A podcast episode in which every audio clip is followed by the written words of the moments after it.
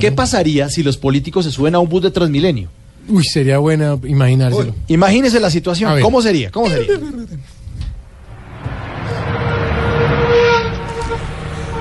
Al centro compuesto, al centro compuesto. Uy, ¿en serio este bus va para el centro? Sí, señor. Ah, me acabo de enterar.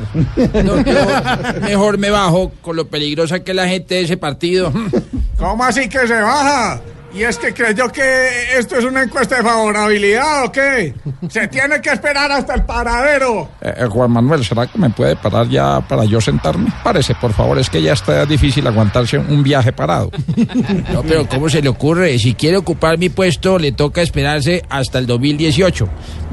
Pues yo no sé ni qué hago aquí viajando con estos lagartos. Eh, señor chofer, hágame el favor y pare que me bajo aquí, por favor. Pero por favor se baja como salió Vargas Lleras del gobierno. Por la puerta de atrás. Eh, Buenas tardes, señor conductor. ¿A dónde va Oscar Iván? ¿Para la fiscalía? No, señor. Entonces me sirve.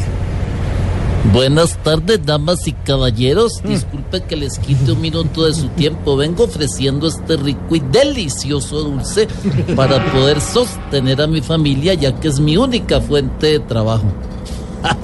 Pobre Petro en lo que terminó. La verdad, yo sí prefiero ganarme la plata honradamente en vez de andar por ahí recibiendo plata de Odebrecht. Ay, es Pues que sea, weón. Después de, de haber sido alcalde andar vendiendo dulces. Peor todavía ser alcalde y andar vendiendo la ciudad.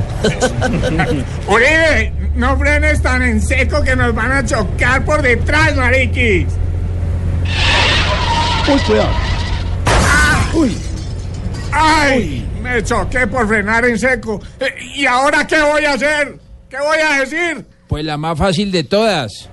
Todo fue a mis espaldas. Aquí nos tomamos el humor en serio.